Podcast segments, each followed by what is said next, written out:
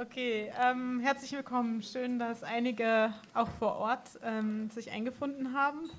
Das ist ja immer noch ein bisschen was Besonderes, äh, weil wir leben immer noch in der Pandemie. Es hat noch nicht sehr viele Veranstaltungen hier wieder gegeben im Innenraum im Nordpol. Ich begrüße aber auch die Live-Zuhörenden in Radio Nordpol. Das heißt, auch für die hier anwesend ist das wichtig. Die äh, Veranstaltung wird live gestreamt und aufgezeichnet, später als Podcast veröffentlicht wahrscheinlich. Ähm, das heißt, wenn, äh, was ich hoffe, es zu einer Diskussion kommt ähm, hier im Raum, dann wird das auch live übertragen. Das finde ich nur, sollten alle wissen. Genau, also willkommen hier im Nordpol und äh, virtuell bei Radio Nordpol. Ich bin Sipurim, ich ähm, moderiere die heutige Veranstaltung, bin froh, drei Gäste besuchen zu können, zwei davon hier im Raum, einer davon uns zugeschaltet per Zoom ähm, und habe hier einmal von Kamerastoppen aus Köln Snoopy. Hallo, guten Abend. Arthur Winkelbach von NoCam Dortmund. Hallo. Und Jorgos von Copwatch Griechenland uns zugeschaltet. Wollt ihr euch einmal alle vorstellen? Das fände ich sehr gut. Ja, dann fange ich mal an. Äh, ich bin Snoopy von Kameras Stoppen. Ähm, Kameras Stoppen hat sich schon länger gegründet. Ich war bei der Gründung nicht dabei weil ich komme ursprünglich äh, vom Chaos Computer Club Köln. Da sind die äh, anderen Leute von Kameras Stoppen irgendwann eingefallen mit ähm, technischen Protokollen von der Videoüberwachungsanlage und äh, dann haben wir entschieden, da auch mitzumachen äh, und ein bisschen zu helfen, weil wir die äh, Überwachung auch kritisch sehen. Äh, genau, ich bin seit ungefähr zweieinhalb Jahren dabei, das müsste es mittlerweile sein und genau, es gibt immer viel zu tun. Vielen Dank. Arthur Winkelbach. Ja, ich bin Arthur, ähm, war bis vor kurzem auch hier in Dortmund, genau hier in der Nordstadt und auch äh, gerne immer hier in dem Laden im Nordpol. Und ähm, ja, unsere Initiative ist auch maßgeblich wegen den zwei Kameras, die jetzt gegenüber sind, äh, mitgegründet worden. Also zu dem Zeitpunkt, als wir uns gegründet haben, äh, war die Ankündigung der Polizei sehr vage. Man wusste eigentlich nicht so genau, wie viele Kameras äh, und welche Bereiche überhaupt überwacht werden.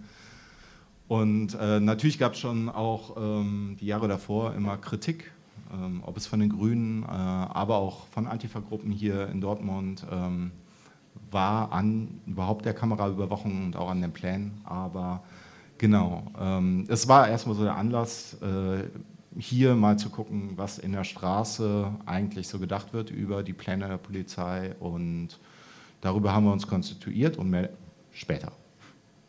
Genau, vielen Dank. Jorgos, kannst du dich uns auch einmal vorstellen? Hallo, äh, vielen Dank auch für die äh, Einladung. Äh, ich bin Jorgos und ich bin Teil des Projekts äh, Copods äh, GR. Das ist ein erstmal hauptsächlich äh, mediales Medienprojekt, äh, was sich damit beschäftigt, äh, Fälle von Polizeibrutalität oder alles eigentlich, was mit der griechischen Polizei zu tun, die jetzt in der Pandemie ein bisschen ausgerastet ist, zu dokumentieren und gleichzeitig versuchen über Themen wie Defund oder Abolish the Police äh, in Griechenland äh, zu sprechen. Danke nochmal. Ja, danke dir. Ähm, ich würde gerne mit einer Situationsbeschreibung anfangen und vom Lokalen zum größeren Kreisen gehen. Ähm, und frag, äh, richte erstmal die Frage an Dortmund. Ähm, wie ist hier überhaupt die Situation? Du hast gerade schon ein bisschen angedeutet, aber ich gehe jetzt mal davon aus, nicht unbedingt alle wissen genau, äh, wie die Situation ist und würde dich erstmal bitten, das ein bisschen zu skizzieren. Ja, also ich glaube, beim Thema Kameraüberwachung muss man noch vor der Münsterstraße ein wenig ansetzen. Und zwar seit 2016 gibt es auf der Brückstraße auch Kameraüberwachung. Ja, das ist für die meisten Dortmunder hier jetzt nichts Neues. Ähm, diese Kameraüberwachung ja, ist damals relativ geräuschlos. Also ich weiß, dass die Grünen in Dortmund äh, einen Infostand äh, einmal dagegen gemacht haben und äh, mir haben dann auch die Grünen jetzt noch ein, zwei Jahre später äh, traumatische Erfahrung geschildert, äh, dass doch die meisten da auf der Brückstraße, zumindest von den Passanten damals, irgendwie eher pro Kameraüberwachung gewesen wären. Ähm, und äh, so ist das auch ähm, bis heute, kann man sagen, gibt es in Dortmund ähm, ein Lager, insbesondere vom Einzelhandel, nicht nur in der Münsterstraße, sondern auch in der Brückstraße, die, die sich dafür einsetzen. Es gibt hier in der Stadt äh, natürlich die CDU, die sich massiv äh, für Kameraüberwachung einsetzt seit Jahren, die inzwischen sich auch zum Beispiel für das Thema Gesichtserkennung äh, offensiv einsetzt. Und ähm, darüber hinaus mh, mm, war die SPD jetzt nicht gerade die Kraft, die äh, kritisch der Kameraüberwachung äh, bisher im Wege stand. Äh, Im Wahlkampf, für die, die das verfolgt haben, im Kommunalwahlkampf hat sie sich gegen eine Ausweitung ausgesprochen, aber auch nicht ähm, für einen Rückbau. Ähm, die Kameraüberwachung in der Brückstraße ist auch evaluiert worden vom Kriminologischen Forschungsinstitut Niedersachsen und die kam auch zu dem Ergebnis 2018, dass es eigentlich keinerlei signifikanten Rückgang in Bezug auf die Kriminalität in der Brückstraße feststellbar ist. Ähm, beziehungsweise dass kein Effekt der Kameraüberwachung wirklich äh, festgestellt werden kann. Die Polizei sieht das ganz anders. Die Polizei führt auch gerade, und da komme ich gleich noch zu, in den Klagen immer wieder an, in der Brückstraße gäbe es äh, äh, in den Jahren 2016 eine rückläufige Zahl von sogenannten Kriminalitätsdelikten. In der Statistik, und das ist auch immer so eine Frage, wer erhebt diese Statistik, das ist natürlich die Polizei. Und da haben wir auch ein Thema, was immer bei Kameraüberwachung ganz wichtig ist, weil vor Gericht ähm, hat man das Problem, man arbeitet mit Statistiken der Polizei und das sind alles Kontrolldelikte. Ganz einfach gesagt, je mehr Polizisten auf einer Straße unterwegs sind, desto mehr wird kontrolliert, desto mehr Anzeigen werden äh, aufgenommen, desto mehr geht das in die Statistik ein. Was nicht in die Statistik eingeht, ist zum Beispiel, ähm, ob das überhaupt vor Gericht landet. Ne? Also gerade hier in der Münsterstraße, wer äh, da eine Anzeige für irgendwie zwei Gramm Haschisch bekommt, das weiß man, dass sowas landet in der Regel nicht vor Gericht. Ähm, aber es geht in die Statistik ein und wird dann als äh, Begründung genommen. Okay. Ähm, bis 2018 war auch die Polizei, also insbesondere unser Polizeipräsident Herr Lange, in Bezug auf die Kameraüberwachung der Münsterstraße, wie schon gesagt, es gab interessierte Kreise, hier der Einzelhandel, die CDU, die das die ganze Zeit schon gefordert hatten, es gibt ein sogenanntes Sicherheitskonzept, das wurde sogar mit Bürgerräten, ähm, sogenannten Bürgerversammlungen, wenn man sich die Bilder anguckt, äh, waren da ein sehr weißes, sehr altes, sehr männliches Publikum. Ähm, die Berufsbezeichnung stand nicht dabei, aber es war nicht sehr bürgernah, ähm, zumindest nicht für die Nordstadt. Ähm, die haben auch so ein Konzept äh, ausgearbeitet, wo auch schon damals drin stand, sie möchten die Münsterstraße überwachen lassen. Naja, bis 2018 sah das die Polizei kritisch und hat äh, immer gesagt, nein, äh, Herr Lange, ähm, das ist rechtlich so gar nicht möglich, weil, und da kommen wir dann zu, da sagt gleich Köln vielleicht noch was dazu, 2018 ähm, ist ein neues Polizeigesetz in Kraft getreten. Und äh, dort in dem Paragraph 15a ist auch das Thema Kameraüberwachung neu geregelt worden. Vorher stand in diesem Gesetz, in dem alten Polizeigesetz, dass es halt explizit nicht zu Verdrängungseffekten kommen darf. Das heißt, ähm, es wurde gesagt, ihr könnt jetzt nie, einfach nicht irgendwo Kameras hinstellen und dann geht irgendwie, verlagert sich die, was auch immer, Straßenkriminalität, damit man Taschendiebstahl oder Rauschstiftdelikte irgendwie einfach um die nächste Straßenecke. Das war quasi beim alten Polizeigesetz so eine Schranke und hat damals auch die Polizei gesagt, naja, das können wir dann in der Münsterstraße ja vergessen, weil so bis 2018 die Argumentation der Polizei ähm, bringt nichts, äh, sind die Dealer, sage ich jetzt mal, einfach eine Straßenecke weiter. Äh, das hat sich dann mit dem äh, neuen Polizeigesetz, ähm, wo äh, die Möglichkeit zur Videoüberwachung äh, sehr viel vereinfachter wurde, komplett geändert und die Polizei hat ihre Meinung 180 Grad gedreht.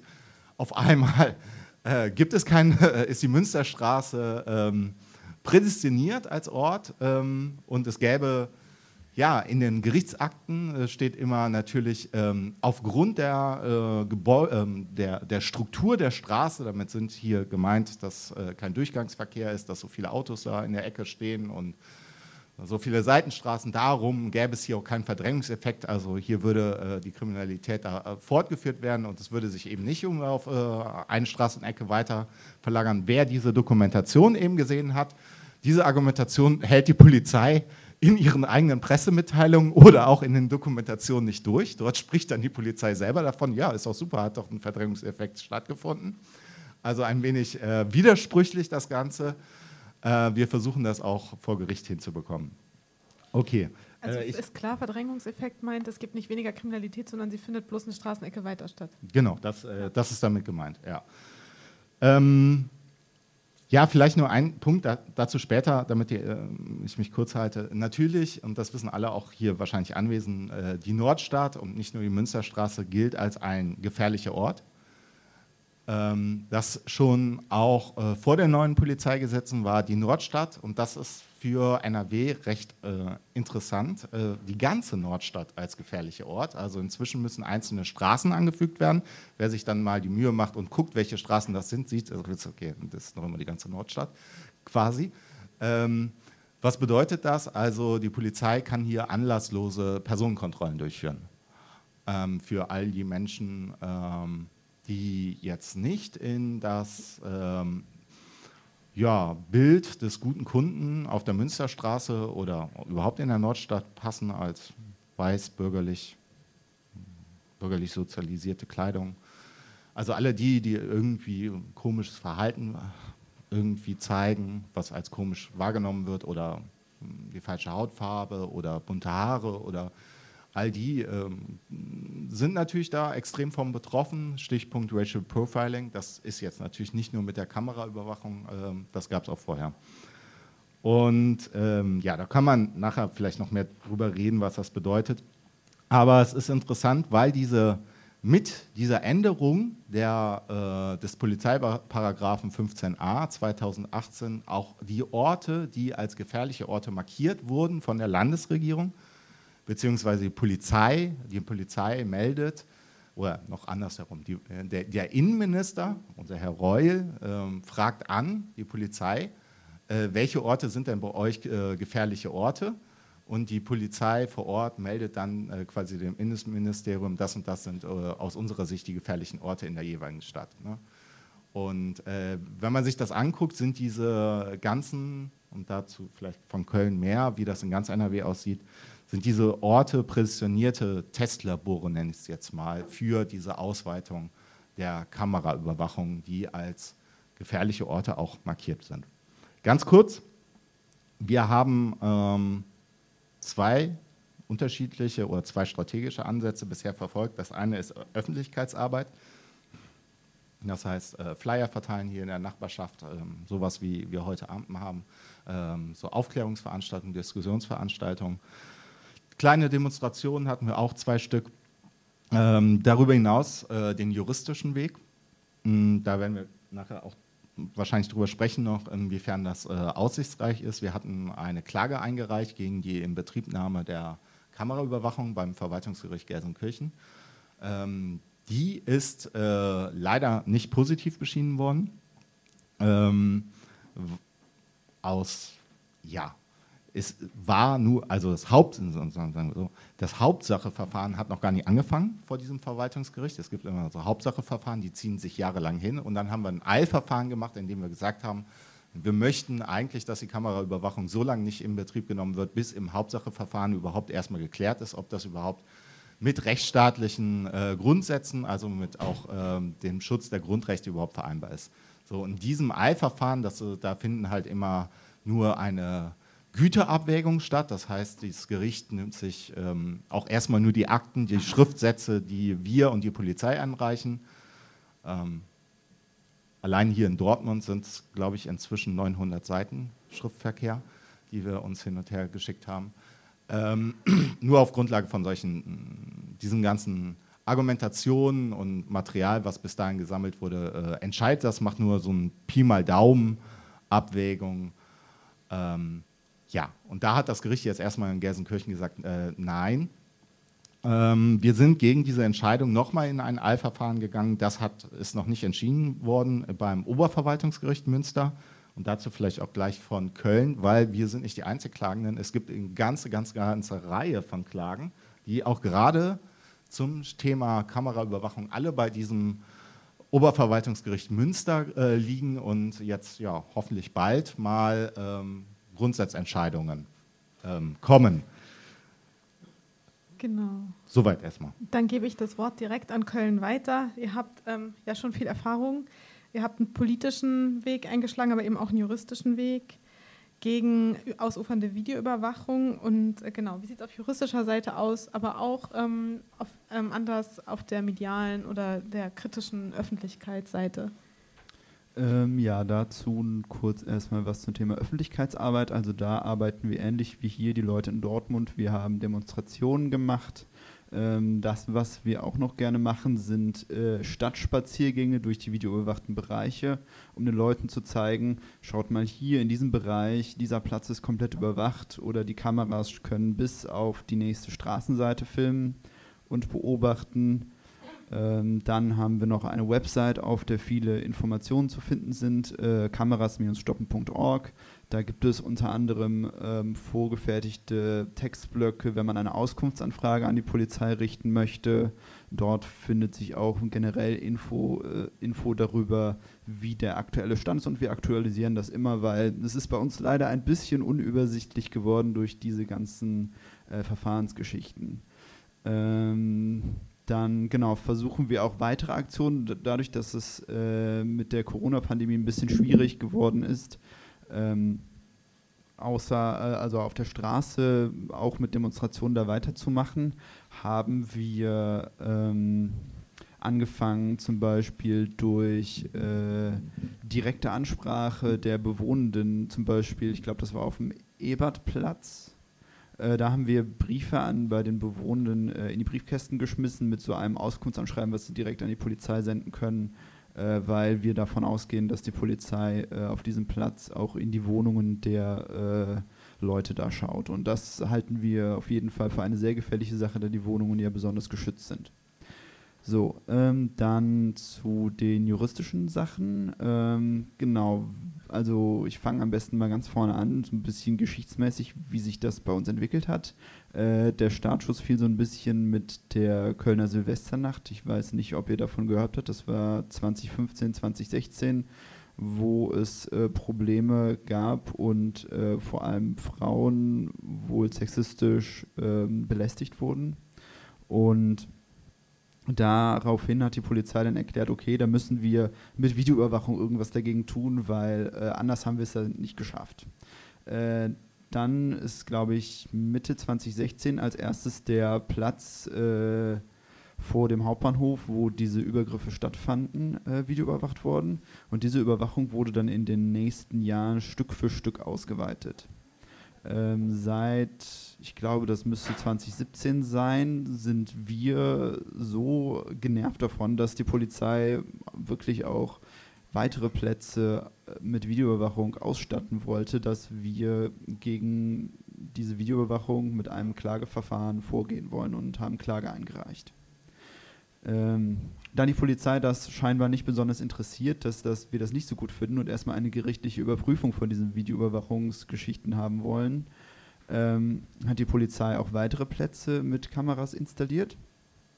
Und ähm, gegen diese weiteren äh, Plätze konnten wir dann auch Eilverfahren einreichen. Das funktioniert halt, ähm, du hast es ja eben schon so ein bisschen umrissen. Eilverfahren sind ähm, Verfahren, damit kann man vor also schneller eine ähm, Vorentscheidung vom Gericht bekommen, bevor ähm, ein Eingriff irgendwie, um einen Eingriff zu verhindern, der einen irgendwie zu stark einschränken würde. Äh, also da die Polizei äh, weitere Plätze videoüberwacht hat, obwohl es gar nicht entschieden ist, ob sie das überhaupt darf, ähm, konnten wir deswegen diese Eilverfahren einreichen und äh, genau. Da hatten wir Anfang diesen Jahres sogar einen großen Erfolg. Ähm, die Videoüberwachung hinterm Hauptbahnhof auf dem Breslauer Platz musste abgeschaltet werden, Unter anderem, weil die Präsenz eines Containerbaus von der Bundespolizei so groß ist, dass dort keine Kriminalität zu erwarten ist. Das ist so unser erster größerer Erfolg, aber das, das zieht sich noch. Ähm, die Polizei hat dagegen natürlich Beschwerde eingereicht und das liegt jetzt alles beim Oberverwaltungsgericht Münster, das hast du ja auch schon eben erwähnt. Ähm, genau, und ähm, das kümmert sich gerade darum und es ist noch nicht absehbar. Also es müsste in den nächsten Wochen irgendwann was geben, aber es ist nicht absehbar, in welche Tendenz sich das bewegen wird. Genau, das ist so ein kleiner Überblick, was wir da so tun. Genau, von diesen Verstrickungen deutscher Bürokratien und ihrer intrinsischen Logiken ähm, fragen wir doch mal nach Griechenland, der eine fundamental anderen staatlichen Situation. Äh, nach der Finanzkrise galt jahrelang die Syrizer Regierung eigentlich ja auch ein bisschen als Experimentierfeld linker Politik, aber wir wissen, seit ähm, Nea Demokratia 2019 an die Regierung gekommen ist, spätestens seitdem haben wir ein sehr autoritäres ähm, äh, politisches Klima in Griechenland. Ähm, und deswegen erstmal die Frage zur Situation allgemein. Welche entscheidenden gesellschaftlichen politischen Veränderungen würdet ihr eigentlich ähm, aus der Perspektive von Copwatch hervorheben wollen? Äh, ja, äh, zu meinen, äh, zur Frage muss ich sagen, dass es leider nie nach der Krise gegeben hat weil seit 2010 ungefähr, als die globale Finanzkrise in den Süden Europa und nach Griechenland geschlagen hat, die materiellen Folgen der Krise und die Krise als Lebensform und äh, Regierungsform vertieft sich immer noch bis heute bei uns. Und äh, es ist wahr, Griechenland galt als ein Experimentierfeld der Politik, aber von unten, äh, weil die Organisierung des Lebens von unten war auch eine notwendige Überlebensstrategie seit den ersten Jahren der Krise. Äh, äh, der damalige Kreis aber von sozialen Kämpfen endete kurz vor und mit der äh, Machtübernahme von Syriza, die eigentlich als ein Ventil für die Gesellschaft diente und die Politik von unten wieder nach oben verschob. Und seit ungefähr fünf Jahren jetzt mittlerweile ist es klar bei uns allen zumindest, dass die Hoffnungen für ein besseres Leben unter Syriza Verwaltung äh, gescheitert sind. Und äh, eigentlich äh, das, was Syriza geschafft hat, war den Platz der älteren sozialdemokratischen Partei PASOK zu nehmen, als zweitstärkste mittlerweile Partei Griechenlands. Äh, sozusagen Neoliberalismus hat weiter triumphiert äh, mit Syriza. Und 2019 mit der Machtübernahme von Nea Demokratia und ohne, sozialen Bewegungen auf der Straße, war es der perfekte Zeitpunkt und Boden für die Rechte, äh, die europäische neoliberale Agenda weiter durchzusetzen. Natürlich in dem Fall in einem sehr autoritären Stil, wie die das äh, gut äh, kennen. Und dann kam, die Corona, kam Coronavirus. Und diese Krise hat sich als eine super Chance erwiesen, diese Agenda beschleunigt und mit möglichst wenigen Reaktionen zu vollziehen. Ich werde später mehr über die polizeiliche Verwaltung der Pandemie sprechen. Aber an diesem Punkt möchte ich schnell so stichpunktartig erwähnen, wie diese neoliberale Agenda aussah und was für Gesetze innerhalb der Pandemie erlassen äh, wurden. Weil man kann sagen, so, die haben wie verrückt Gesetze erlassen. Das war wirklich eine super Chance für die. Äh, zum einen haben wir ein neues äh, Arbeitsgesetz äh, gehabt, das vor ein paar Monaten verabschiedet wurde, das praktisch äh, den acht Stunden Arbeitstag abschafft. Äh, es äh, stellt die Bezahlung von Überstunden wird jetzt durch irgendwie freie Tage gemacht und das Streikrecht wird dadurch sehr viel beschränkt. Die haben ein neues Naturgesetz äh, verabschiedet, das praktisch Naturschutzgebiete abschafft und äh, den Weg für alle Arten von äh, Extractions äh, öffnet, egal wo.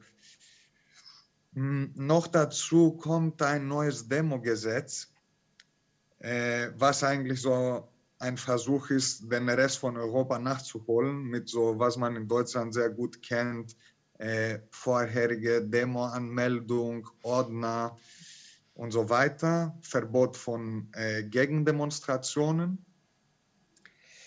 Hm, ein sehr großes Thema war auch äh, ein großes Bildungsmultigesetz, was verabschiedet wurde, was auch eine neue ähm, Generation von Studenten auch auf die Straße äh, gebracht hat. Äh, dieses Bildungsgesetz öffnet den Weg äh, zur Privatisierung des äh, Unisystems in Griechenland und der Gleichsetzung der öffentlichen mit privaten Unis. Hm, ein paar äh, Punkte von, diesem Gesetz, die mit, der, ähm, mit dem Eingang von Studenten in die Unis zu tun haben, sind äh, sehr ausschließlich für die unteren Schichten. Und äh, auch sehr, sehr wichtig, dieses Gesetz sieht vor, dass eine Polizeieinheit speziell nur für die Uni erschafft wird. Mhm. Letztlich ist sehr ähm, wichtig zu erwähnen, dass äh, was äh, die äh, Migrationspolitik angeht, dass es äh, sehr, sehr viele soziale Programme abgeschafft wurden, die das Leben von äh, Geflüchteten und Migranten in Griechenland noch mehr erschweren. Äh, noch mehr geschlossene Lagern wurden gebaut und während der Pandemie sind Pushbacks an den Außengrenzen und an den Inseln der Ägäis einfach die Normalität geworden. Genau, also von mir zu dieser Frage erstmal das. Ja, vielen Dank. Ich finde es total wichtig, äh, deine Stimme hier zu hören, weil, ähm, weil da eigentlich die Verbindungen klar werden, ähm, in der Weise, wie du sozusagen in der Härte schilderst, wie die Pandemie eigentlich äh, das ermöglicht hat, dass in äh, Griechenland unter einer neoliberalen, autoritären Regierung die Pandemie zu so einem Katalysator wurde, sodass ich glaube, im Grunde ja so ein Notstandszustand ähm, eingetreten ist und wie du gesagt hast, laut wie verrückt Gesetze verabschiedet werden, dass man aber sieht, dass diese Gesetze, wie sie verabschiedet werden, in Verbindung stehen äh, in Europa mit vielen anderen Polizeigesetzen und, Versam und Einschränkungen von Versammlungsrechten, ähm, was gleichzeitig die Kämpfe sind, die wir hier führen. Ich will nur an die äh, wichtige ähm, Demonstration am 30. nächste Woche Samstag gegen die ähm, Einschränkung des Versammlungsrechts in NRW erinnern. Und wir merken ja, wie auch die Situation hier der öffentlichen Videoüberwachung in direkten Verbindungen steht mit einem erneuerten Polizeigesetz. Und ich finde es wichtig, äh, die Stimme aus Griechenland zu hören oder vielmehr das Bild äh, auch ein bisschen skizziert zu bekommen, weil wir in Deutschland immer so ein bisschen dazu neigen, uns ein bisschen gemütlich zu machen. Ähm, und äh, aus dem Blick zu verlieren, wie diese, ähm, wie diese Entwicklungen eigentlich in größere Zusammenhänge geordnet werden müssen, die damit zu tun haben, dass der Neoliberalismus wirklich autoritäre ähm, und, und äh, Systeme einrichtet und ähm, bestimmte Formen von struktureller Gewalt ähm, verstärkt. Ähm, und äh, in dieser Weise, denke ich, müssen so Kampagnen wie Kameras stoppen oder Copword, ach, ähm, ähm, No Cam Dortmund in, im Zusammenhang wirklich mit einer fundamental staats- oder polizeikritischen Perspektive betrachtet werden, was jetzt hier auch, glaube ich, erstmal unser Anspruch wäre, diese Perspektive zu, anzubeginnen. Äh, genau. Ähm, ich glaube, also man hört auch aus Griechenland immer wieder, Jorgos, ähm, dass es äh, vermehrt zu Angriffen kommt auf ähm, ähm, linke AktivistInnen, GewerkschafterInnen oder auch Geflüchtete, also dass sich diese strukturelle Gewalt auch wirklich in, äh, darin zeigt, dass es ähm, zu, ähm, ja, einfach zu Gewalt auf der Straße kommt. Ähm, würdest du uns das doch ein bisschen ähm, erläutern?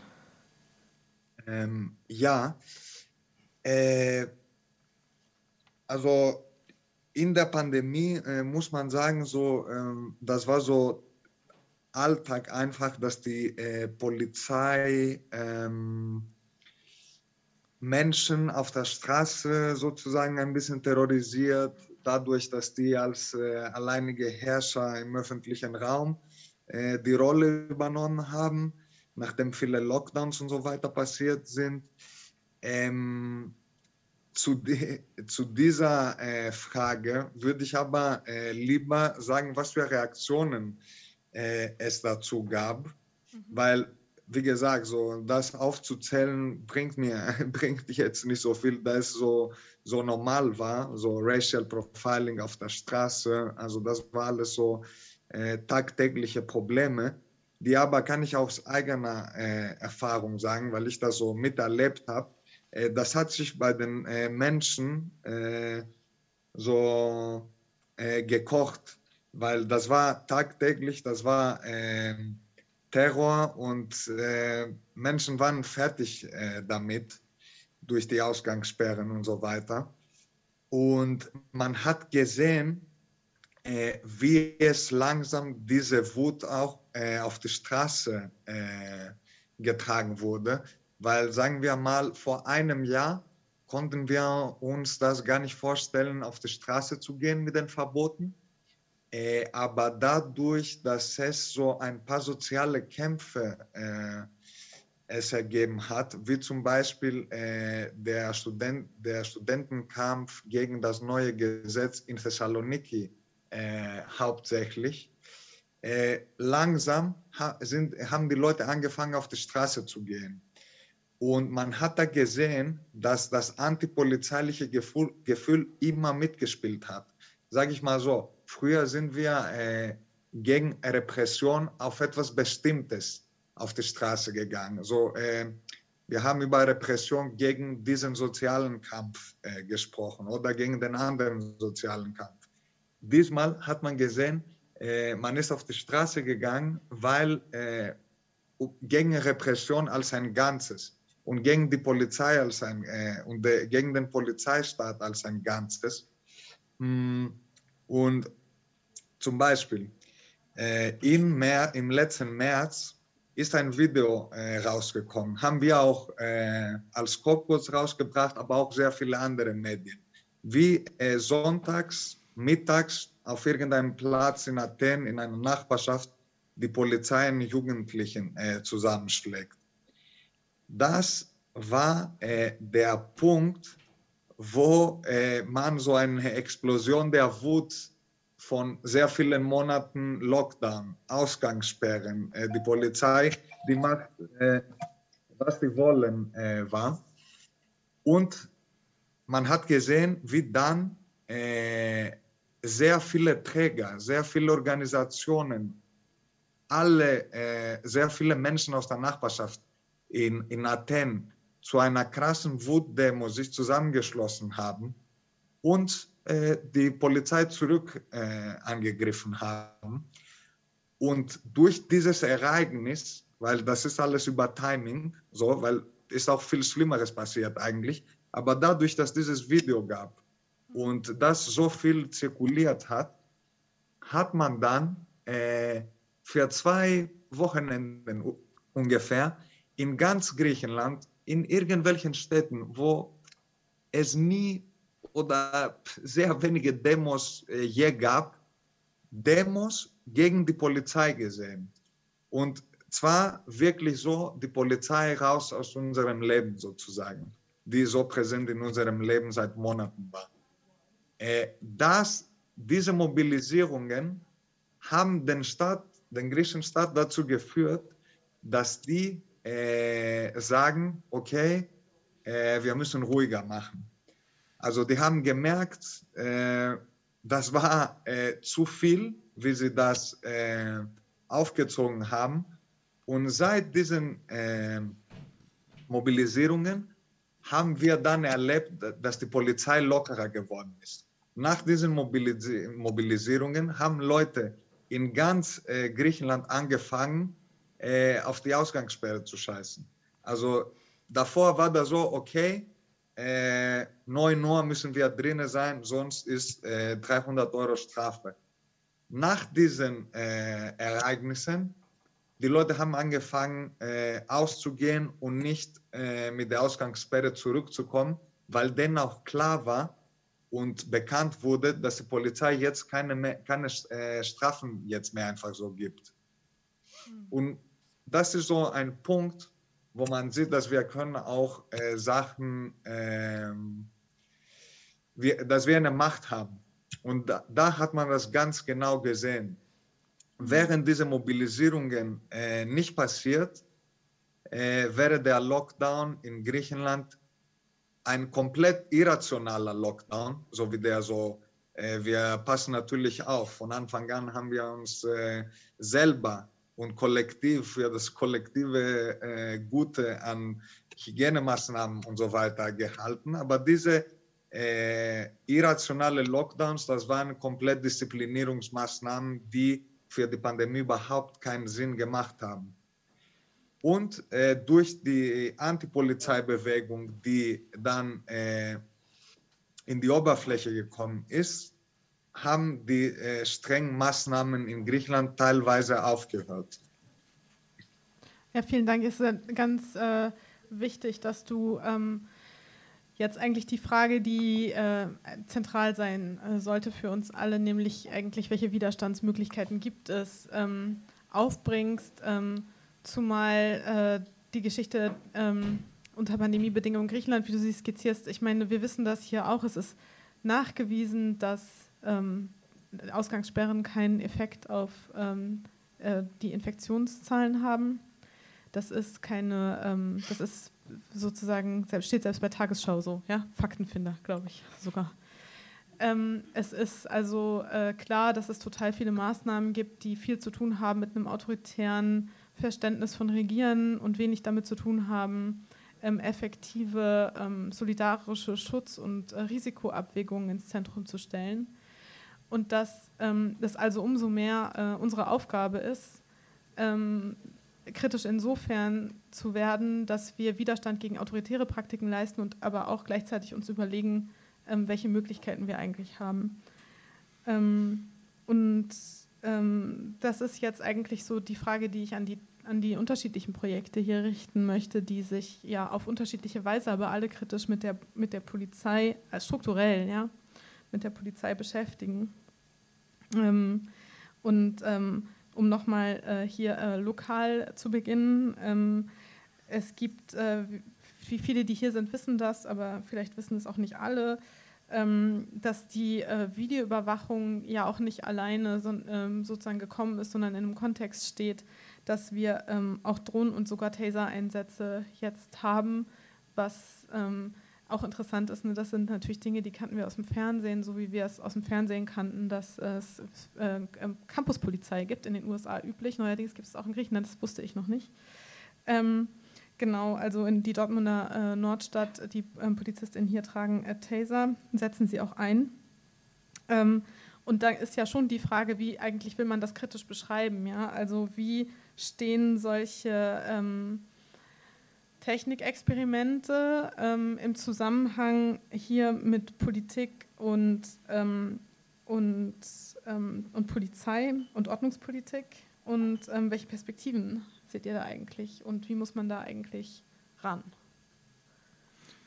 Ja, ich glaube, man muss sich nochmal, und das wissen zwar viele, ein bisschen vergegenwärtigen, was Nordstaat eigentlich ist. Das ist äh, traditionelles Arbeiterviertel, wie es, glaube ich, in Ruhrgebiet viele es gab.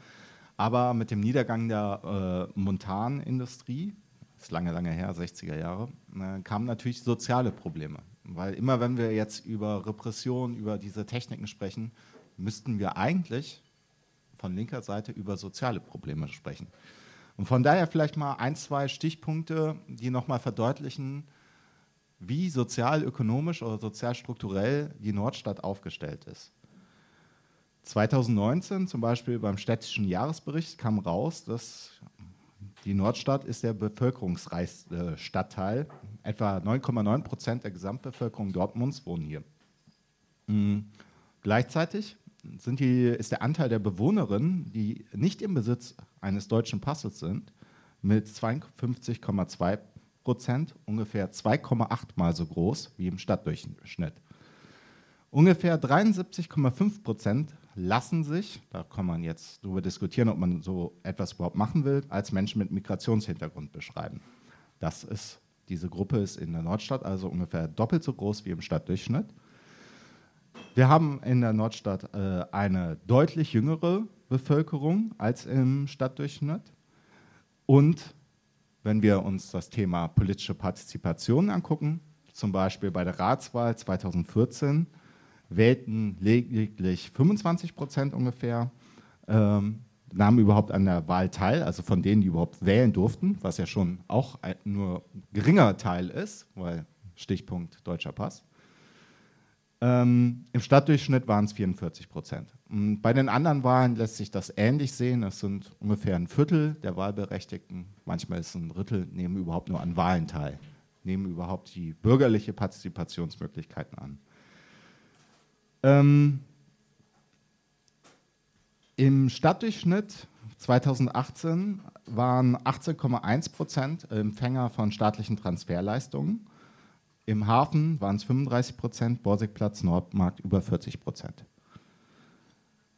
Die Arbeitslosenquote liegt, lag 2018 bei 8,1 Prozent, in der Nordstadt, Hafen 14,6, Borsigplatz 17,2 Prozent. Schule, Sozialbericht 2018. Im Stadtdurchschnitt, äh, Stadtdurchschnitt wurden 34 Prozent der Schülerinnen eine Übergangsempfehlung zum Gymnasium erteilt.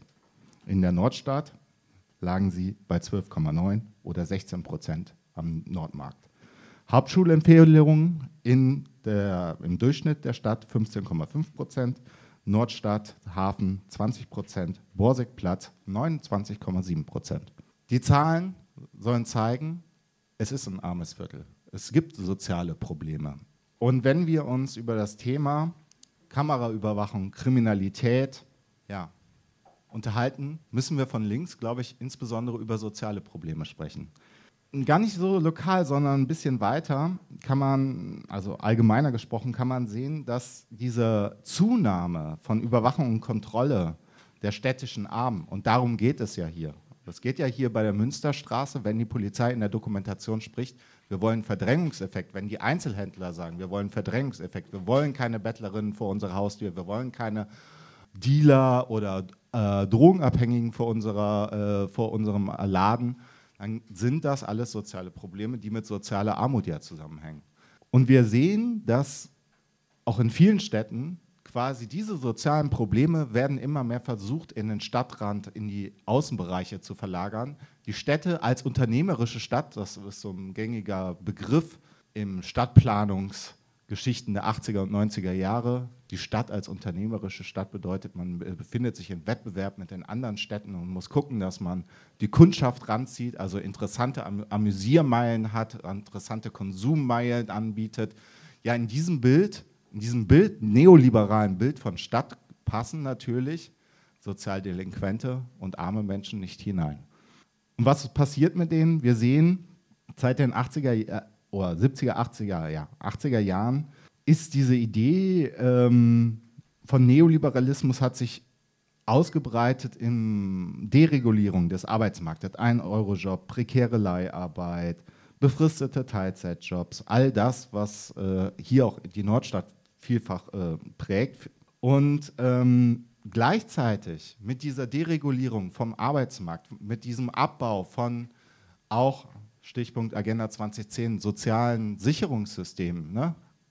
Gerhard Schröder fördern und fordern, Terrorregime, Hartz IV, ähm, haben wir ideologisch vermittelt diesen Abbau und diese Drohung gegen die unteren Klassen, dass sie gefälligst jeden prekären Job auch anzunehmen haben, haben wir gleichzeitig mit der Aufgabe des alten, fordistischen, sozialdemokratischen, ah, sprich man kann es kritisieren, Vorstellung, es gibt ein Recht auf Arbeit und die Gesellschaft muss jedem auch die gesellschaftliche Partizipationsmöglichkeit geben, an durch Arbeit, durch Bildung, ein Teil der Gesellschaft sein. Das ist aufgegeben worden zugunsten einer ideologischen Anrufung, es gibt ein Recht auf Sicherheit.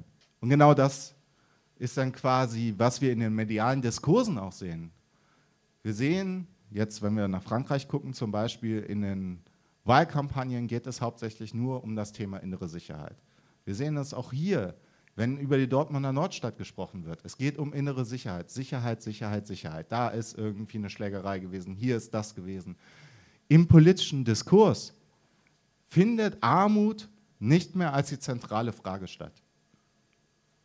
Findet quasi eine Verschiebung statt, dass sozusagen der Einzelne Recht hatte, nur auf Sicherheit und es wird suggeriert, dass über diese ganzen technischen Möglichkeiten, man könnte es auch einen technischen Solutionismus nennen, also zu glauben, wenn wir Drogenabhängige nur mit Drohne über, ich spitze jetzt mal, mit Drohne permanent überwachen, mit Kamera bis in die letzte Pore der Gesellschaft irgendwie reingucken und im Notfall den Taser vor die Nase halten, ja, dann würde er nicht mehr drogenabhängig sein. Das ist euch klar, ne? Das wird nicht funktionieren. Und so funktioniert natürlich auch die Hochrüstung, ideologisch vermittelte, als auch praktisch materielle bei der Polizei, eben keine, ist eben keine Lösung für die bestehenden und weiter bestehenden sozialen Probleme. Und das heißt, in der Kritik der Kameraüberwachung von immer neuen technischen Möglichkeiten muss meiner Meinung nach mit einhergehen diese Kritik an der Ideologie einer Sicherheit, die quasi die Sicherheit vor allem nur der Besitzenden ist und eine Sicherheit des Hineindringens in nur prekäre Jobs für die unteren Klassen, für umgedreht werden in eine Frage, was heißt eigentlich soziale Sicherheit? Und der Kollege aus Griechenland hat es ja schon äh, angedeutet, in auch einen Widerstand äh, gegen quasi dieses Regime eines sozialen Panoptismus, eines sozialen Durchdringens aller gesellschaftlichen Poren von einer Idee einer strafenden Verwaltung der Armen.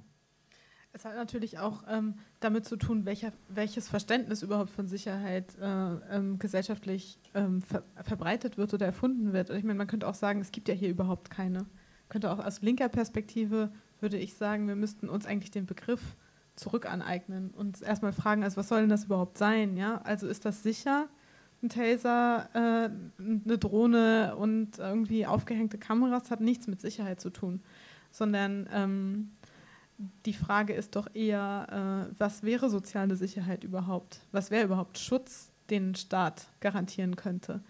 Und in diesem Sinn hängt das, ich habe es auch vorhin schon angedeutet, ja auch total stark zusammen mit ähm, den Kritiken an Polizeigesetz und Versammlungsgesetz, die jetzt gerade total virulent sind und mit grundsätzlichen Tendenzen im Verhältnis von Staat und BürgerInnen oder Öffentlichkeit. Ähm, und ähm, nach der Brandrede aus Dortmund ähm, freue ich mich auch über, und aus Griechenland schon, über ein Statement aus Köln dazu, ähm, äh, wie ihr das einschätzt, äh, auf einer grundsätzlicheren strukturellen Ebene und dann ähm, wie, wie, ja genau, wie man damit eigentlich umgehen kann im Zusammenspiel einerseits von juristischen ähm, Spielchen und oder ähm, ja und andererseits ähm, versuchen kritische emanzipative ähm, Perspektiven zu entwickeln.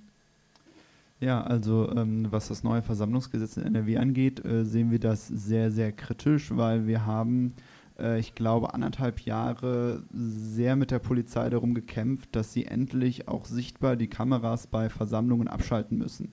Denn bisher war das so, ähm, die Kameras sind auf äh, großen Plätzen, auf denen öfters Versammlungen stattfinden, installiert und äh, die Polizei sagt selbst, dass sie die Kameras abschaltet, wenn eine Versammlung stattfindet, weil auch Versammlungen sind äh, besonders geschützt und dürfen nicht einfach so überwacht werden durch Kameras.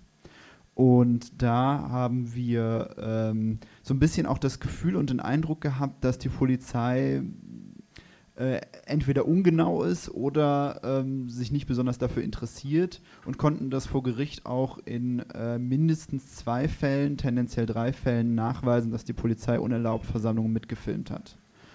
Ähm, mit dem neuen Versammlungsgesetz werden Übersichtsaufnahmen erlaubt oder sollen Übersichtsaufnahmen erlaubt werden. Und äh, in unserem konkreten Fall mit der Videoüberwachung äh, bedeutet das, dass die Kameras bei Versammlungen eingeschaltet werden können und nicht nur diese Übersichtsaufnahmen ermöglichen, sondern auch detailreiche Aufnahmen, die dann im Nachgang äh, für weitere Repression verwendet werden können und wahrscheinlich auch werden. Ähm, dann ist das äh, nur ein Punkt, der äh, verschärft wird ein weiterer Punkt, der verschärft wird, ist die Sache mit Datenerhebungen. Äh, es werden nicht nur Videodaten erhoben von den Teilnehmenden, sondern auch zum Beispiel persönliche Daten von äh, den Ordnungskräften, die bei so einer Versammlung äh, notwendig werden.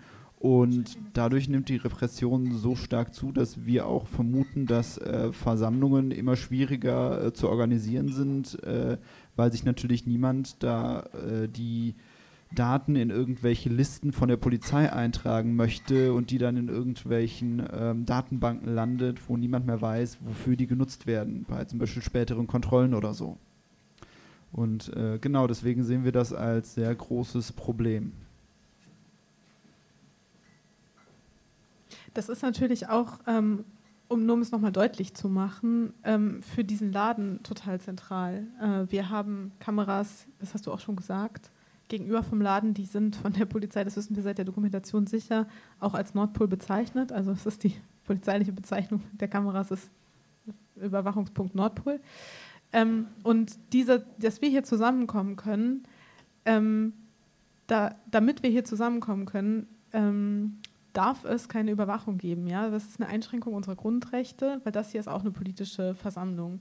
Und ähm, der, äh, für die Klage ist das ganz wichtig, ja, und das ist auch total wichtig für natürlich für die kritische Öffentlichkeit, die wir hier ähm, versuchen können oder be zu beanspruchen, dass es ähm, keine, keine Speicherung ähm, äh, der Veranstaltung und der Personen, die sie besuchen, geben darf. Ähm, genau, das hast du, ich wollte es nur noch mal hervorheben, weil ich nicht sicher bin, ob allen das klar ist, dass das hier sehr, sehr spezifisch für diesen Ort von Bedeutung ist.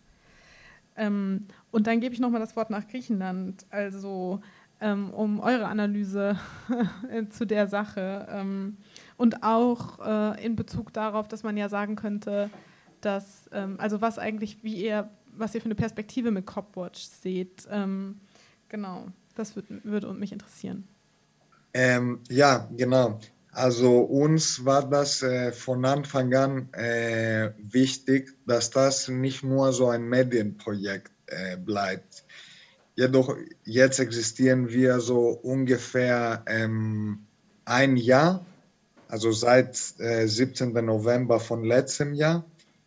Und äh, bisher war das äh, hauptsächlich so, dass wir dokumentiert haben, dass wir versucht haben, Patterns äh, bei der griechischen Polizei äh, aufzudecken, zu ein bisschen die, die Connection zu ziehen, dass das, was wir jetzt erleben, ist, eine, ähm, ist ein Bild aus der Zukunft, kein Bild aus der Vergangenheit.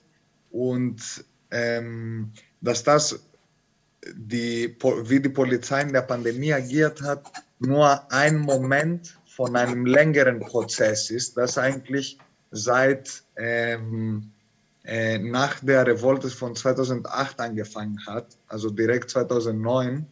Äh, und das ist der Prozess der Aufstandsbekämpfung. Ähm, bisher waren wir aber nur äh, sozusagen in, im Internet und in ein paar ähm, Veranstaltungen.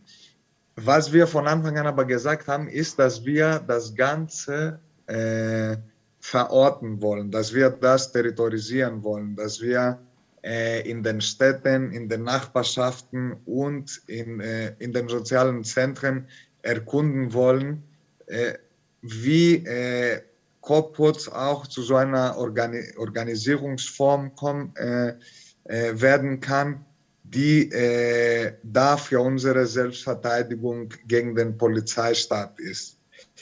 Äh, bisher ist es noch nicht äh, gelungen, sehr viel äh, in die Richtung zu machen, auch während der, wegen der speziellen äh, äh, Situation der Pandemie und dass wir uns auch nicht so treffen konnten, wie, wie wir das gerne hätten.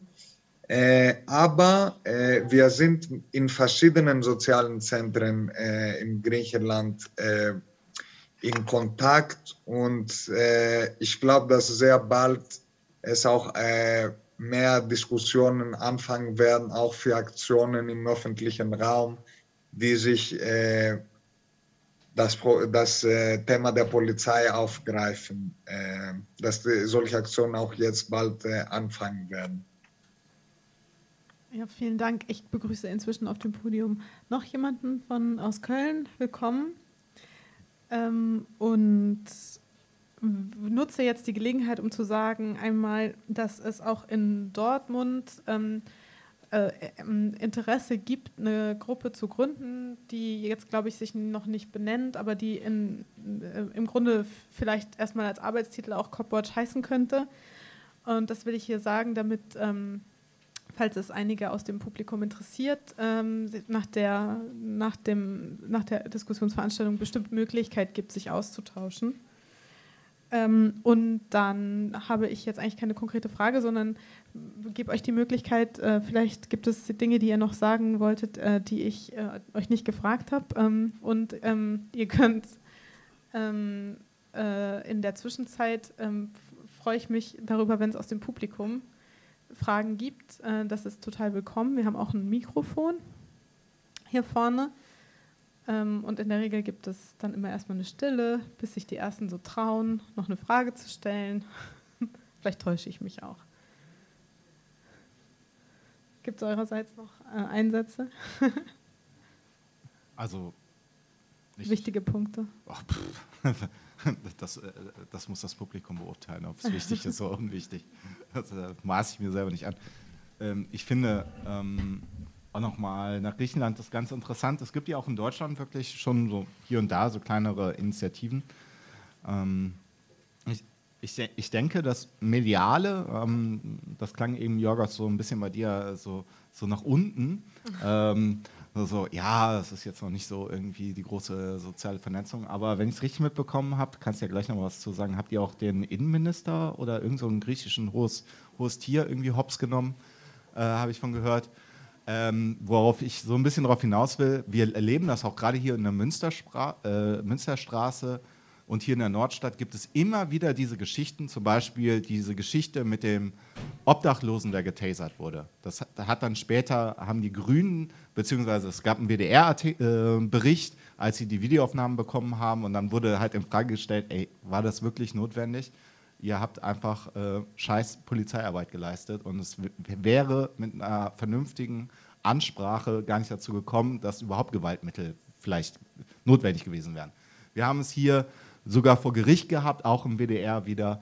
Ähm, eine Frau ähm, die ähm, beim Polizeieinsatz irgendwie der Arm verdreht wurde, wo auch äh, hinterfragt wurde. Wir haben hier auf den Demos gehört, auch von Genossinnen, die bei einer Hausparty irgendwie, weil sie nicht schnell genug ihren Perso rausgezogen haben, auf einmal auf der Wache ohne Schuhe nachts äh, mitgenommen wurden. Also wir haben ja quasi hier permanent einen äh, Auflauf an Geschichten, die man kaum glauben kann. Und von daher ist es, glaube ich, schon auch wichtig, zu überlegen, es gibt ne, WDR, Antifa, alles Mögliche, es kommt irgendwie Platt, äh, auf den Tisch, aber kann man auch das nicht medial ähm, eine Gegenöffentlichkeit noch mehr, mehr verstärken? Und von daher finde ich das mit dem Medial gar nicht so verkehrt. Und darüber hinaus äh, denke ich auch für so eine Diskussion, es gibt viele Sachen, die in der linken Szene ja auch ex, äh, existieren und vielleicht ganz gut funktionieren und man überfragen muss, wie können wir sie vielleicht in die Gesellschaft mehr hineintragen. Ich sage nur sowas zum Beispiel wie Rote Hilfe, ähm, sowas wie Ermittlungsausschuss bei Demos. Warum kann man das nicht vielleicht breiter in der Gesellschaftlichkeit bringen? Wir haben in Bezug jetzt auf Soziales zum Beispiel, in, in Köln gibt es ja auch, glaube ich, sowas wie Kölner Erwerbslose in Aktion, die halt auch so bei Jobcentern Leute begleiten und dort auch Trouble machen, wenn die so strafende Verwaltung der Armen äh, wieder zuschlägt. Also das sind alles so Sachen, wo man häufig, glaube ich, auch, wenn man in so Perspektiven denkt, nochmal auch sich reflektieren sollte, was gibt es alles schon in der linken Szene und wie kann das vielleicht auch neu zusammengesetzt in einem und breiter angedacht äh, zu einen Beitrag leisten zur Defund der Police. Genau, das finde ich nochmal wichtig. Das habe ich gerade gar nicht so klar gesagt. Also wenn man in die Richtung, wie auch immer man sie dann nennen will, wie Defund the Police denkt, dann ist es nicht nur ähm, eine Kritik an Überwachung oder Polizeistaat oder an autoritären Strukturen oder so. Und es, es ist auch aber nicht nur Widerstand dagegen, sondern es hängt wirklich damit zusammen, Fantasien ähm, und Praktiken zu finden darüber, wie, also wie, man, wie, wie man andere Formen äh, von sozialer Sicherheit, von Zusammenleben ähm, überhaupt realisieren könnte. Ähm, und ich glaube, das ist eigentlich wirklich die Aufgabe. Ähm, was ich vielleicht noch mal zum Schluss sagen möchte, ist, dass mir es besonders wichtig ist, dass ihr vielleicht in euren Umfeld auch, wenn ihr irgendwie mal über Überwachungskameras und äh, die Überwachung diskutiert, vielleicht auch darauf hinweist, ähm, dass diese, dieses Versprechen der Sicherheit, was äh, du ja schon eben erwähnt hast, ähm, eher sehr schwierig ist. Äh, denn diese Kameras können keine Straftat irgendwie sexuelle Belästigung oder sonst was äh, aufhalten. Das Einzige, was diese Kameras tun, sie hängen da, nehmen das Geschehen auf und äh, die Polizei, wenn sie es live auf den Videomonitoren sieht, ist sie frühestens in, ich glaube, fünf Minuten da. Ähm, und das, dann ist es halt zu spät. Also ähm, das, was die Kameras in Sicherheit versprechen, äh, können sie eindeutig, oder das, was die Polizei behauptet, was die Kameras in Sicherheit versprechen, ähm, denke ich, können sie nicht halten.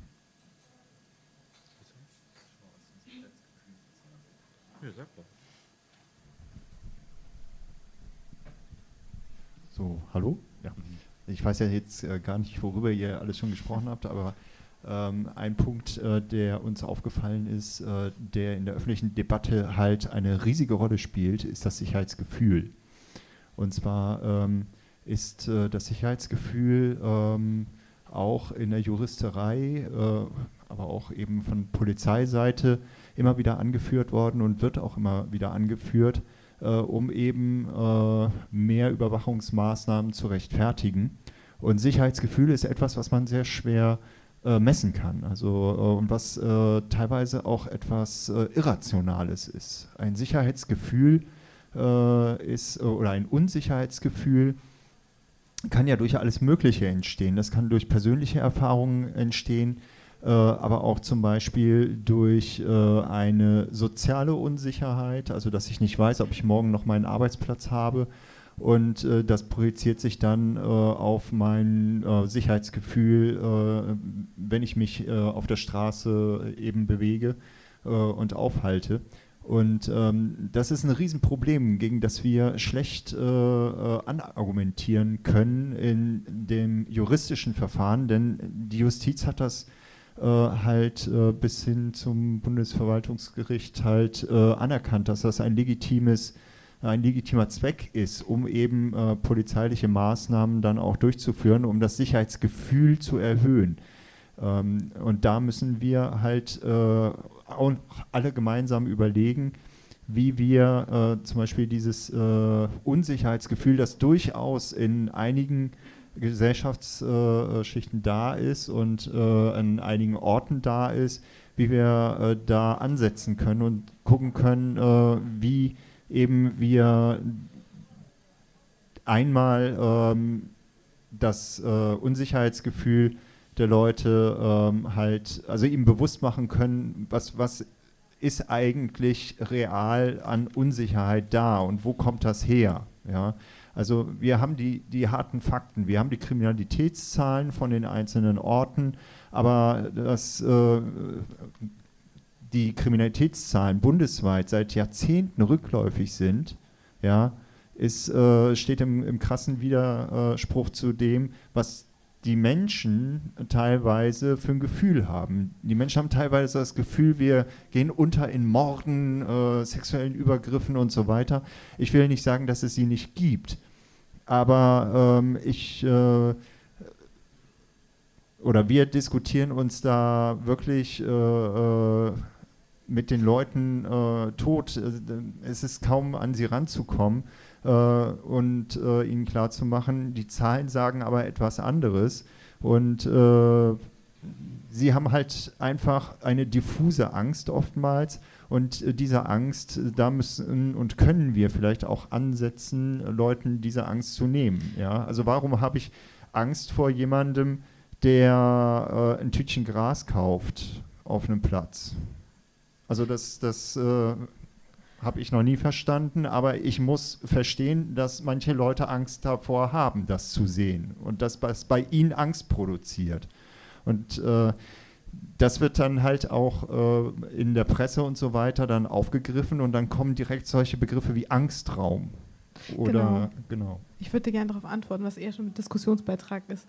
Ich glaube, wenn, wenn du fragst eigentlich, wie soll man damit umgehen, kritisch, dann ist wichtig, aus meiner Perspektive jedenfalls, zu verstehen, dass ein Zusammenhang besteht zwischen dem, was als diffuses Unsicherheitsgefühl existieren mag und äh, auf Gerichtsebene als solches anerkannt wird. Da besteht ein Zusammenhang zu, einem, zu einer Rationalisierung dessen bei so einem Terminus technicus wie zum Beispiel gefährlicher Ort. Ja? Das ist ja eigentlich wirklich interessant, dass dass der Terminus technicus, gefährlicher Ort, der bestimmte Rechte für die Polizei oder äh, der Polizei bestimmte Rechte gibt. Oder man könnte auch sagen, in anderer Weise ähm, die Poli der Polizei ähm, die Möglichkeit gibt, Rechte zu missachten. ähm, ähm, ausgerechnet eine Rationalisierung dessen ist. Und dann ist es so ein bisschen die Frage, was eigentlich zuerst da war, oder? Und ähm, dass man wirklich sich fragen muss, in welcher Weise steht denn ein diffuses Gefühl, das sich in Wahrheit sehr unterschiedlich gestaltet und auch in, in, unterschiedlichen gesellschaftlich segregierten Bereichen sehr unterschiedlich gestaltet, überhaupt im Zusammenhang mit, ähm, mit Sicherheitspolitiken? Und da ist das zum Beispiel total wichtig, die Unterschiede zu sehen, das muss ich jetzt nochmal kritisch erwidern, zwischen dem, was ähm, Drogenhandel auf der Straße wäre und dem, was äh, sexuelle Gewalt auf der Straße wäre, weil da ist es so, dass die Dunkelziffer ja höher ist, als die Kriminalitätsstatistiken anzeigen. genau, also ich finde es ist wichtig, dass es, es gibt auch eine Rationalität dessen, eine, eine staatliche und nicht nur eine gefühlte, ein Gefühl des Volkes. Und ich glaube, wir müssen es im Zusammenhang sehen. Ja, auf jeden Fall. Jedes Mal, wenn äh, die Polizei den Mund aufmacht, äh, produziert das auch Angst. Ne? Mhm. Also äh, wir, haben, wir haben da auch, äh, also nicht wir, sondern andere, haben da in Köln auch gerade ein Gerichtsverfahren äh, am Laufen, weil die Polizei eine Pressemitteilung rausgegeben hat, eine Pressekonferenz sogar gegeben hat im Vorfeld von einer äh, Kurdendemo und die Polizei hatte keine juristischen Mittel, um die Demo zu verbieten und hat sich dann vor die Presse gestellt und gesagt, irgendwie, ey, Leute, das ist ein ganz gefährliches Ding und wir hoffen nur, dass der Veranstalter das noch absagt. So. Hm. Ja, also da, am Ende ist das eine völlig friedliche Demo gewesen und äh, die Polizei hat einfach nur Angst verbreitet. Ja, ja. Also da wird sie plötzlich zum politischen Akteur, das ist auch ein wichtiges. Thema in der Nordstadt. Ja. Um dann Genau, gibt es Fragen aus dem Publikum, wollte ich nochmal wieder aufnehmen. In der Zwischenzeit haben alle gut äh, sich nochmal sammeln können. Da ist eine Frage.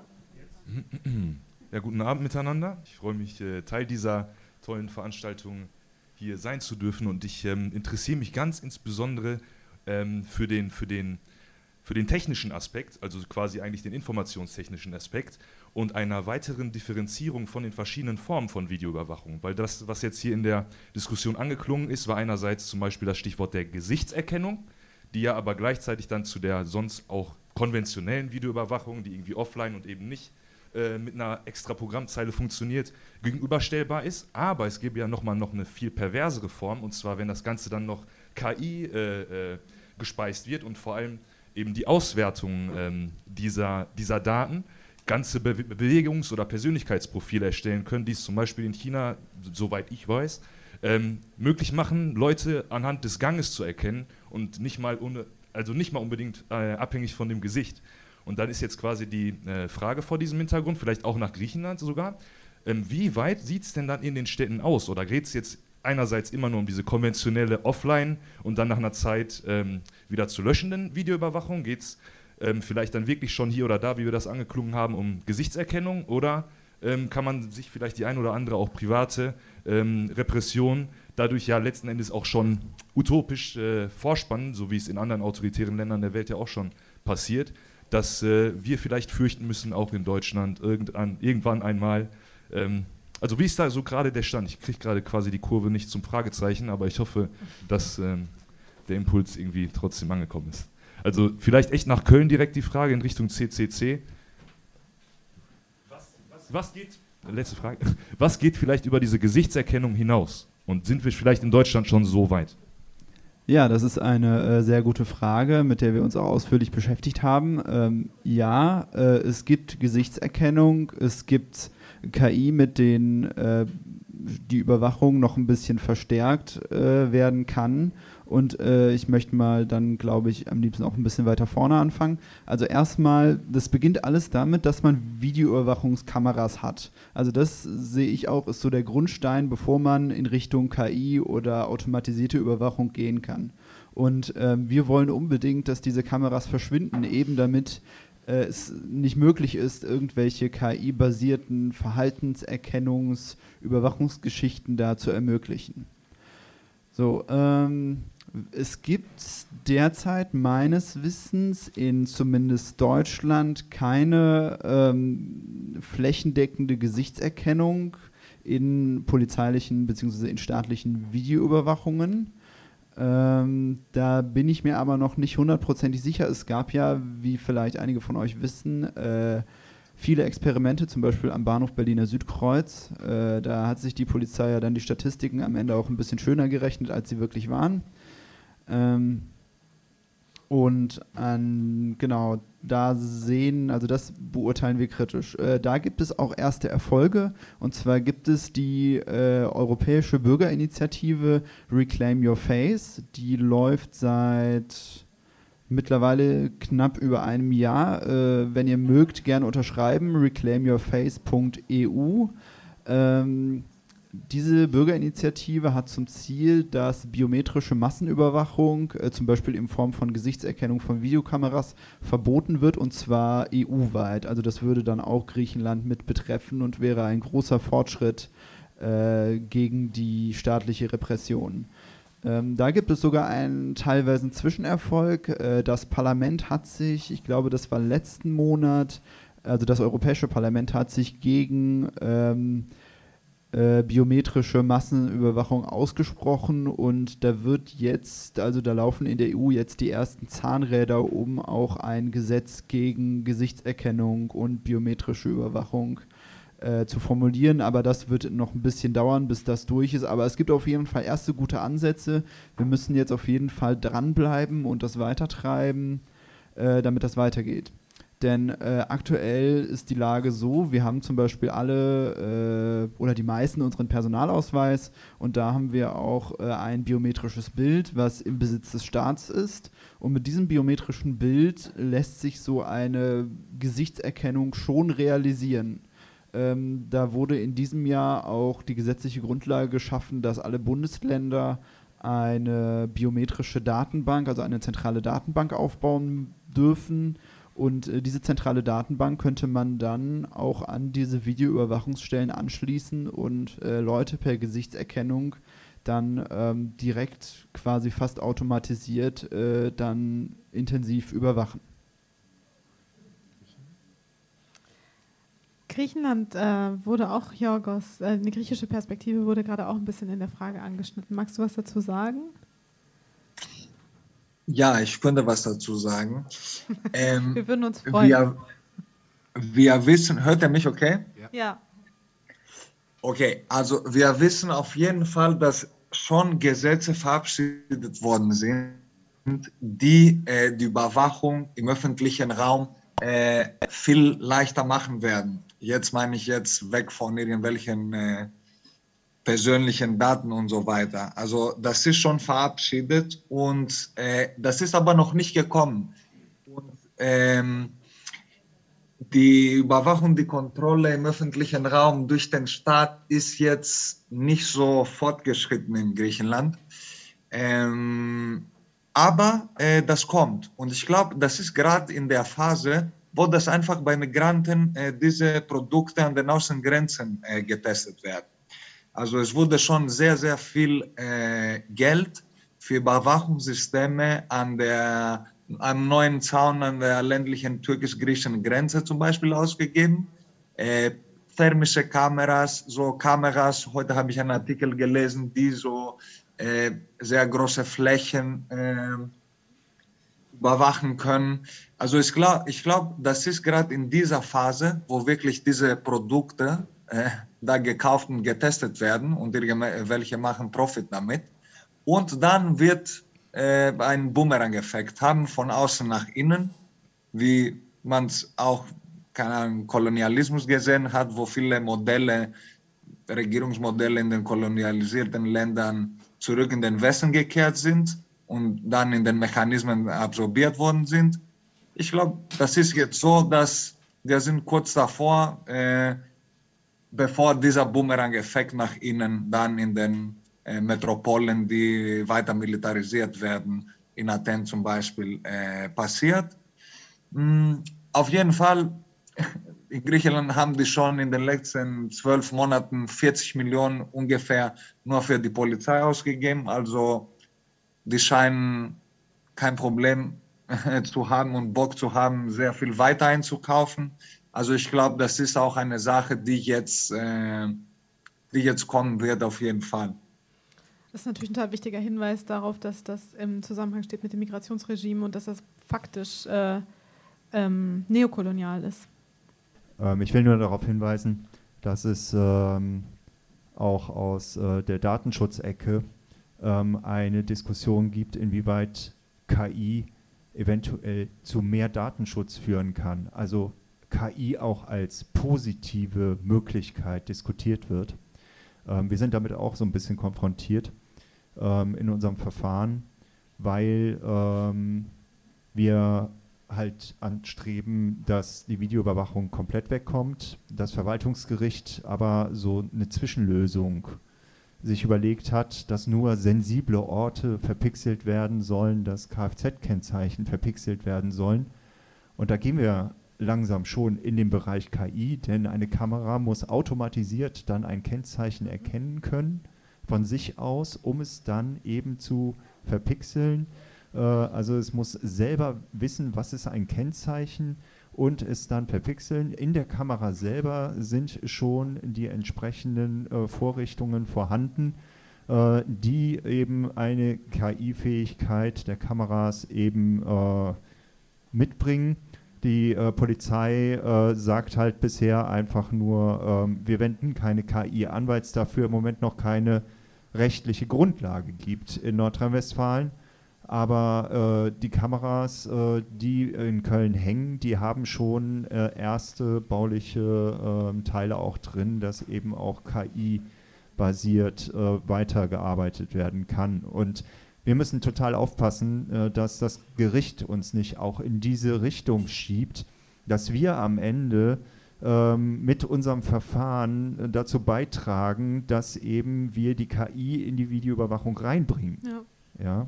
Und ja. äh, wie gesagt, im Datenschutz wird das gerade auch unter Datenschützerinnen und Datenschützern, es gibt ja auch Literatur zu ähm, KI äh, für, oder als Möglichkeit für mehr Datenschutz äh, groß diskutiert.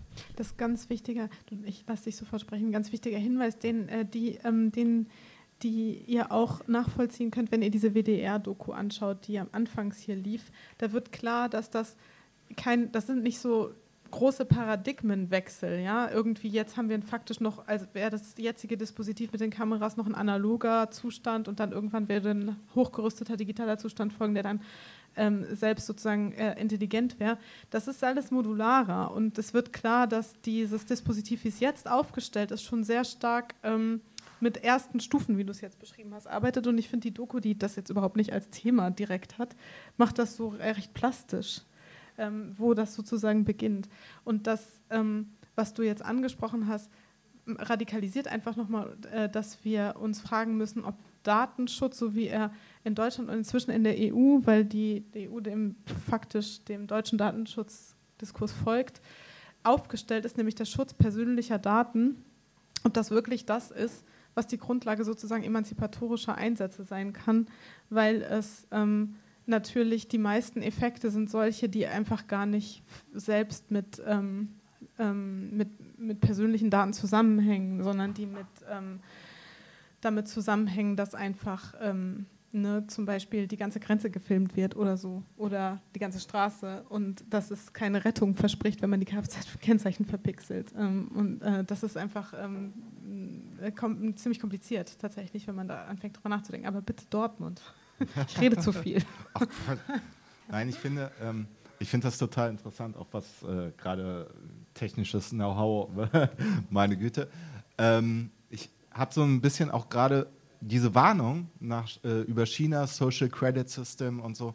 Ähm, ich würde es eigentlich lieber nicht immer die technische Dystopie, die jetzt sich schon anbahnt und möglich ist, so, ähm, zu nehmen, sondern zu gucken, was sind eigentlich die zugrunde liegenden ähm, Mechanismen der Macht und wo finden sie vielleicht nicht nur in einem technischen Bereich statt. Und da ein Name, den viele von euch kennen, Michel Foucault, Überwachen und Strafen, ist aus äh, 70er Jahren. Ähm, der hat damals äh, dieses Buch geschrieben und sich genau mit diesen Wandlungen, wie funktioniert Kontrolle, wie funktioniert Überwachung, welche Rolle spielt das in der Gesellschaft, gerade vom Hintergrund äh, des Aufstiegs des Neoliberalismus, ähm, wie funktioniert das da? Und er hat damals schon gesagt, äh, ein Leitbild wird quasi eine Vorstellung von anonymer statt personeller Kontrolle oder personeller Disziplin.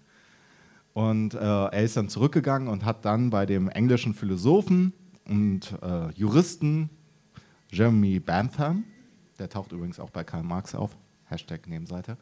Ähm, das ist ganz wichtig. sorry, das bin ich. wenn, wenn es äh, Steilvorlage, dann muss Marx kommen. Ähm, äh, auf jeden Fall, äh, da hat er ähm, nochmal diesen Entwurf von einem Gefängnis. Das ist auch teils gebaut worden. In Kuba findet man dann immer dieses, äh, äh, auch dieses, ähm, äh, dieses Gefängnis. Und jetzt ist quasi ein Rundgefängnis und in der Mitte ist ein Wachturm. Ein einzelner Wächter steht drin und die Gefangenen können nicht sehen, ob man gesehen wird oder nicht. Und quasi, das ist quasi das Prinzip, dass man sich permanent überwacht fühlt, auch wenn gar kein Wächter da ist.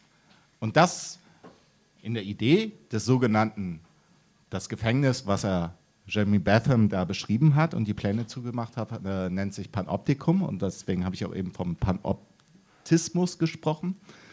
Ähm, ist quasi das Symbol einer lautlosen, effizienten Überwachung, wo ja im Kern es darum geht, dass die Menschen, die glauben äh, oder die sich einer Sichtbarkeit unterworfen fühlen der Macht, äh, quasi die ähm, Machtverhältnisse internalisieren und zwar sie sich selber sozusagen permanent selber kontrollieren und funktioniere ich, verhalte ich mich auch quasi konform ähm, dem, was quasi von mir erwartet wird.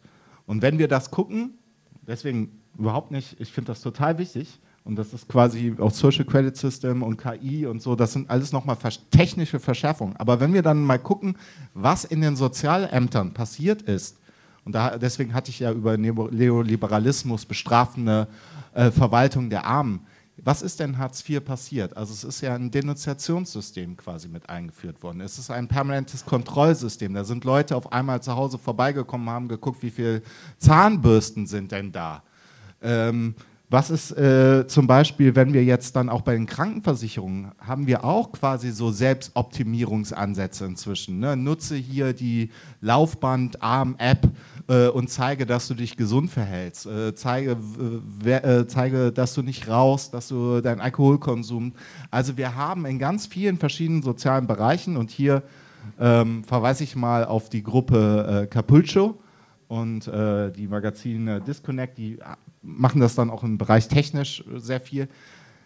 Wir haben es quasi, müssen dann, glaube ich, nicht nur auf die technische Seite gucken, sondern wir müssen auch gucken, wie sozusagen soziale Machtmechanismen quasi umgeformt wurden und wie, und da müssen wir fragen, wie können wir quasi auch den sozialen Panoptismus äh, auch bekämpfen. Das wäre mir nur wichtig. Gibt es weitere Fragen hier im Raum? Ja, da ist eine Frage.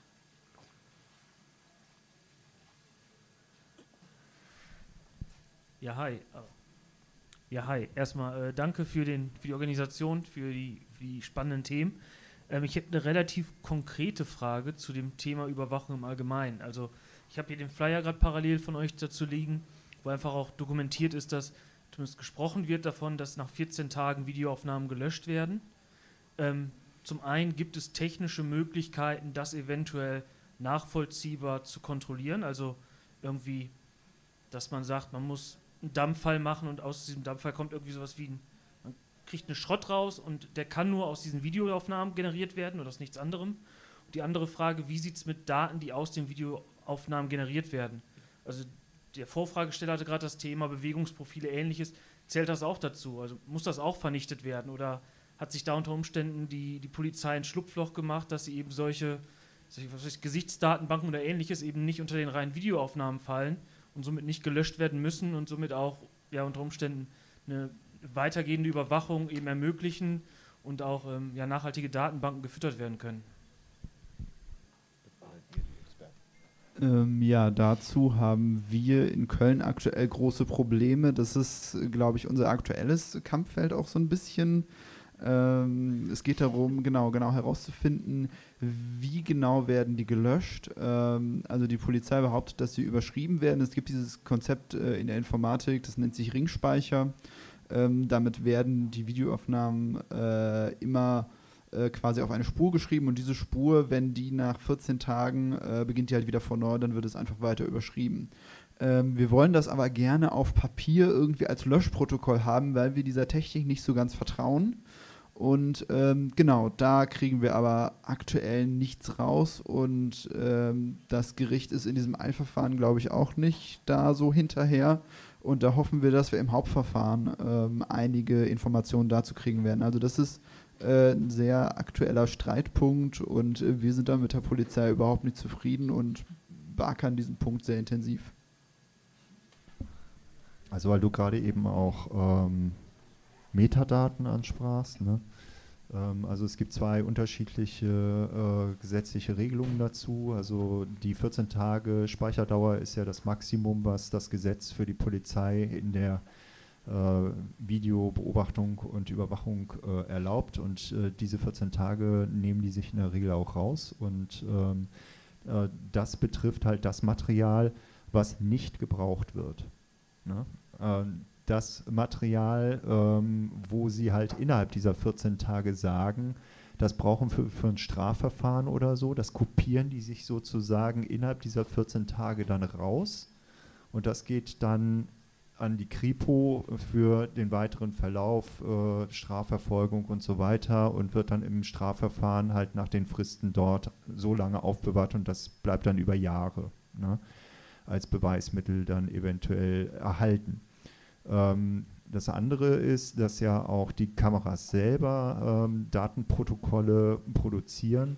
Ähm, so äh, Protokolle ähm, von den Kameras selber äh, muss die äh, Polizei nach dem Datenschutzgesetz ähm, bis zum Ende des folgenden Jahres aufbewahren, damit überprüft werden kann, äh, wann diese Kameras wie eingesetzt waren. Also wir haben diese Datenprotokolle mal abgefragt oder fragen sie ständig wieder an, weil die Polizei ja verpflichtet ist, die Kameras bei Versammlungen auszuschalten. Und über diese Metadatenprotokolle der Kameras können wir halt erfahren, waren die Kameras zu dem Zeitpunkt abgeschaltet oder nicht.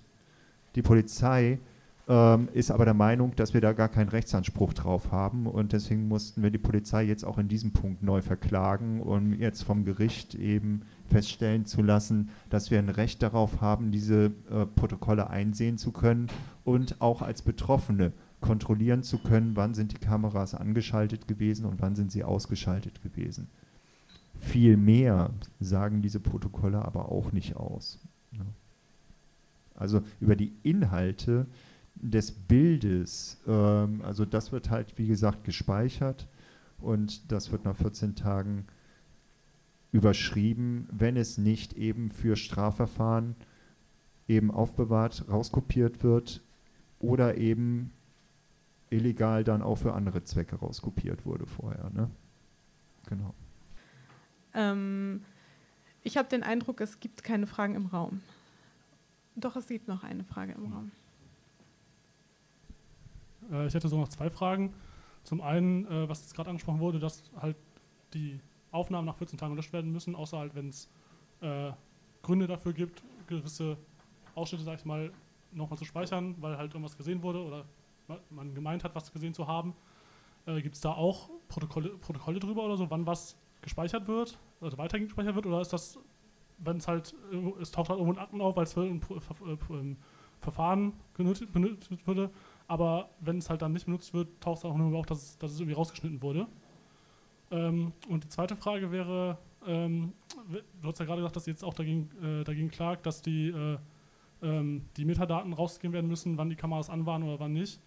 Ähm, was sind denn dann die Konsequenzen, wenn es jetzt rauskommt, ja, okay, die Kameras waren halt während Versammlung XY an? Gibt es dann einfach nur, ja, sorry, war doof? Oder gibt es da auch irgendwelche ernstzunehmenden Konsequenzen dann?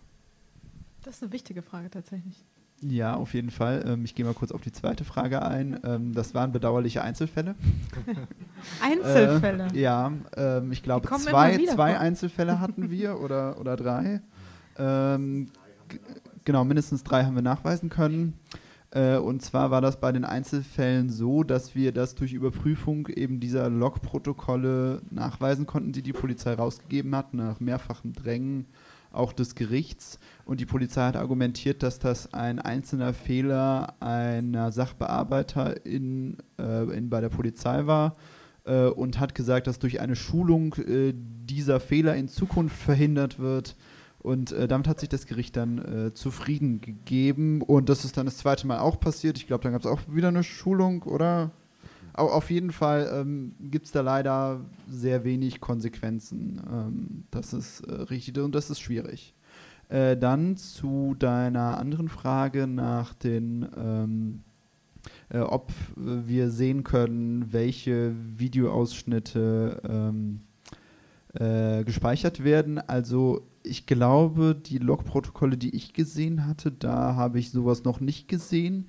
Theoretisch müssten die aber auch irgendwo angelegt sein. Und wenn wir irgendwann soweit sind und generell an diese äh, technischen Protokolle rankommen, dann wird das auf jeden Fall auch ein Punkt sein, den wir dann nochmal genau untersuchen wollen. Denn ähm, auch das sollte natürlich kontrollierbar sein, welche Videoausschnitte wie lang werden äh, exportiert und dann gespeichert über Jahre hinweg und welche nicht. Also ist auf jeden Fall eine sehr gute Frage und da sind wir auch dran, aber haben bisher noch keine konkreten Informationen, soweit ich mich richtig erinnere.